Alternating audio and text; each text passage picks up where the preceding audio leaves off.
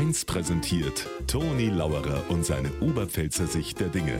Immer werktags kurz vor 1 im Regionalprogramm für Niederbayern und die Oberpfalz auf Bayern 1. Heute ist ein Jubiläumstag, 25 Jahre Rechtschreibreform. Seit 1. August 1998 hat zum Beispiel der Kuss kein scharfes S mehr, sondern zwei S. Dem das wie dem scharfen S ist genauso gegangen.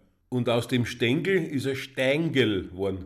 Den ganzen Duden haben sie umschreiben müssen. Im Nachhinein hätt's das alles gar nicht braucht. Ja, das hätten sie sich sparen können, weil inzwischen ist gar nicht mehr wichtig, ob du das richtige Wort verwendest, sondern das richtige Smiley.